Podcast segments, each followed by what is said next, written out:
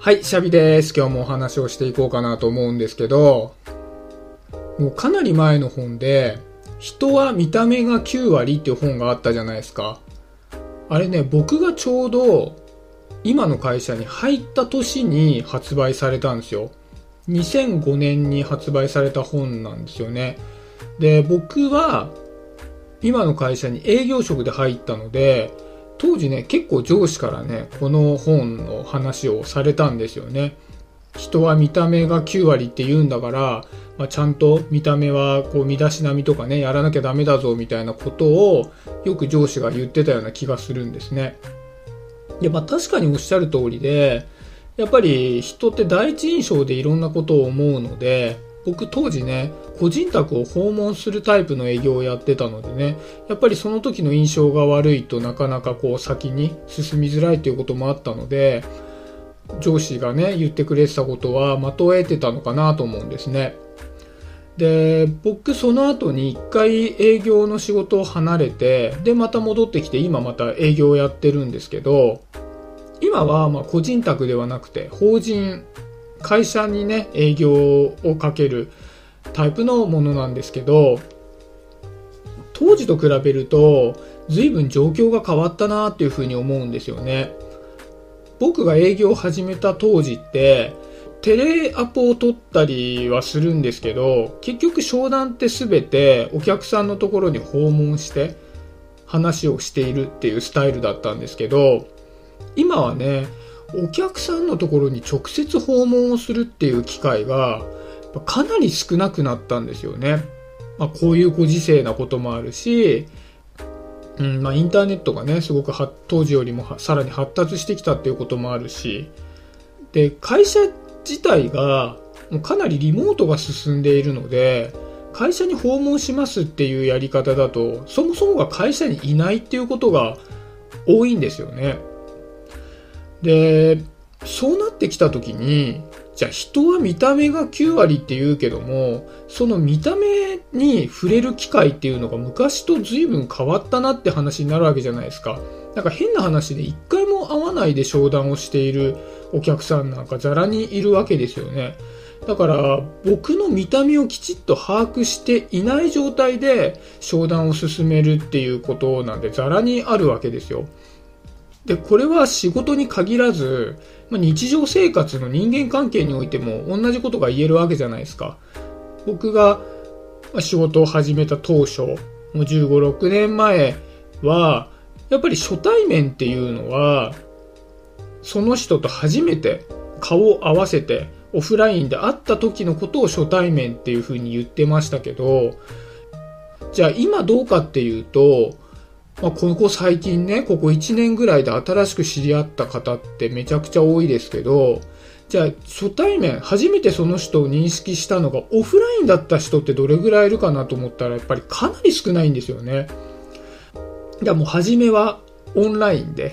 こうテキスト上で知り合ったみたいな。そう例えばしょ、ね、ツイッターで初めその人のことを知って、で、そこからやり取りするようになって、じゃあ、 Zoom とかで喋るようになったとかもあるし、例えばコミュニティ、僕、オンラインコミュニティ入ってますけど、もうコミュニティなんかは、やっぱりオフラインのイベントってかなり少なくなっているので、オンラインのね、 Slack 上のテキストだとか、 Zoom のイベントだとか、なんかそんな感じで、その人を認識することが多いし、あとはね、こうやって音声配信を通じて、相手のことを認識してそこからやり取りが生まれるだとかそういったこともすごく多いなと思うんですよね。そう考えてみるとじゃあその人の見た目がどうだったかっていうことが重要かっていうと全く重要じゃなかったりしますよね。変な話すごくこの人と仲いいよねって思っている相手の見た目がわかんないっていうこと未だに見た目を知らないってこともザラにあるわけですよ。そうすると、じゃあ9割方重要だった見た目は、その重要性って相当落ちてるなっていうふうに思うんですよね。じゃあそう考えたときに、今まで昔ね、その9割の重要性を誇っていた見た目に当たる部分ってどこなのかなっていうことを考えたときにね、まあこれ人それぞれ考え方があるかもしれないけども、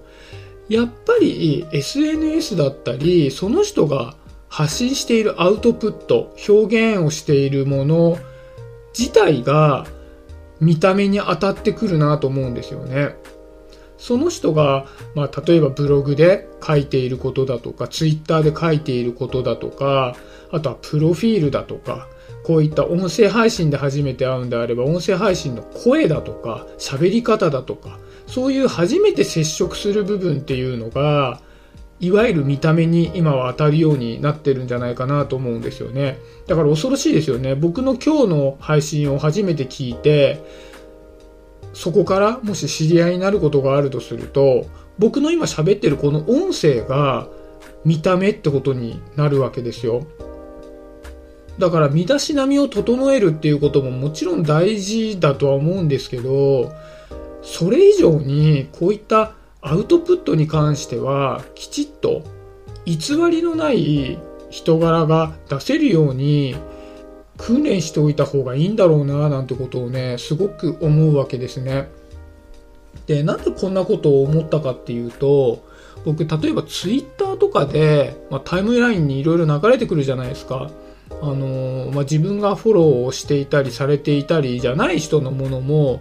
ツイッターのタイムラインには流れてきますよね。でそうするとまあちょっと興味深げなねツイートとかがあったりするとその人のプロフィール欄を見るわけなんですけどその時にねどうしてもバイアスがかかるんですよね。この人とぜひなんかやり取りしてみたいなって思う人とああんまり関わり合いになりたくないなって別に好き嫌いとかじゃないですけどなんかそういう風に感じてしまう人ってやっぱりね人間なんで出てくるなと思ってて。で僕がね例えばツイッターのプロフィール欄に行った時にあなんかこの感じ苦手だなって思うパターンがあってそれはプロフィール欄でこの自分の輝かしさをなんか持って表現してるなっって感じるときに、あ、なんかこの人ちょっとなーって思っちゃうんですよね。なんかいろいろこう、何々で何位だったとか、こんなの受賞しましたとか、なんかそのプロフィールに自分のこう、まあ輝かしい部分だけをやたらと書く人って、まあ僕のバイアスですよ。これはめちゃくちゃ先入観なんだけど、ここに書かれた以上の人間では確実にないだろうなっていう感覚を得ちゃうんですよね。持って持ってそれなんだから、それ以上の魅力はその人にないだろうなっていうふうに感じちゃうんですよ、どうしても。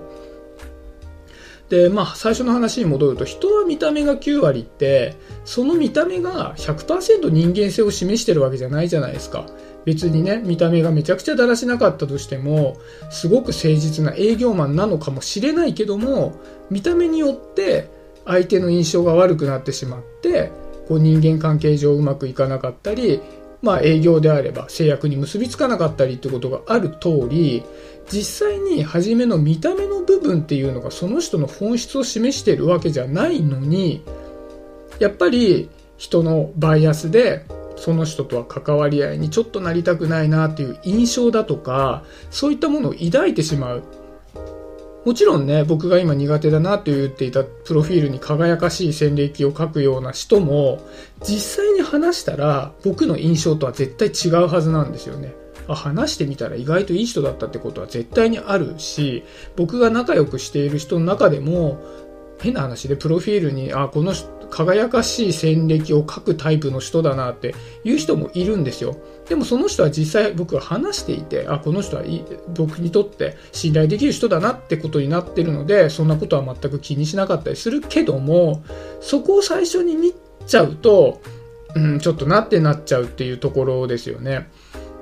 うん、で、何が言いたいかっていうと、見た目ってまだいいですよね。表情とかね、雰囲気とかね、そういったことがまだ伝わるから。ただテキストとかっていうと、やっぱりその人の本質から離れた部分が相手に与える印象になっちゃうこともあるから、うん、なんかすごく気をつけた方がいいんだろうなと思いますね。だから僕のね、こういう音声とかが僕が思っているのとか僕が感じているのとかなんかそういうのとこうかけ離れた印象を与えてしまうっていうことももちろんあると思うし僕が普段ねツイートしている内容だとかツイッターのプロフィールとか、まあ、そんなに最近書かないですけどブログとかなんかそういったことで僕が意図しない印象を悪い印象をね与えてしまうっていうのは僕が人と出会う時の障害になっていくわけですからやっぱりねその昔の上司が言ってくれた身だしなみを気をつけなきゃいけないよって言っていたのを今に流用するとそういった部分をねできるだけ自分の本質的な部分から離れないように。で僕が本質的な部分をきちっと体現できていてその人が嫌だなと思うんだったら僕と合わないわけですからそれは別にいいじゃないですか。でもね、なんか印象で離れていってしまって機械損失をするっていうのは悲しいので、その辺はね、なんか気をつけたいななんていうことを思ったので、今日はそんな話をしてみました。はい、今日はそんなところで終わりにしようかなと思います。今日もありがとうございました。シャビでした。バイバーイ。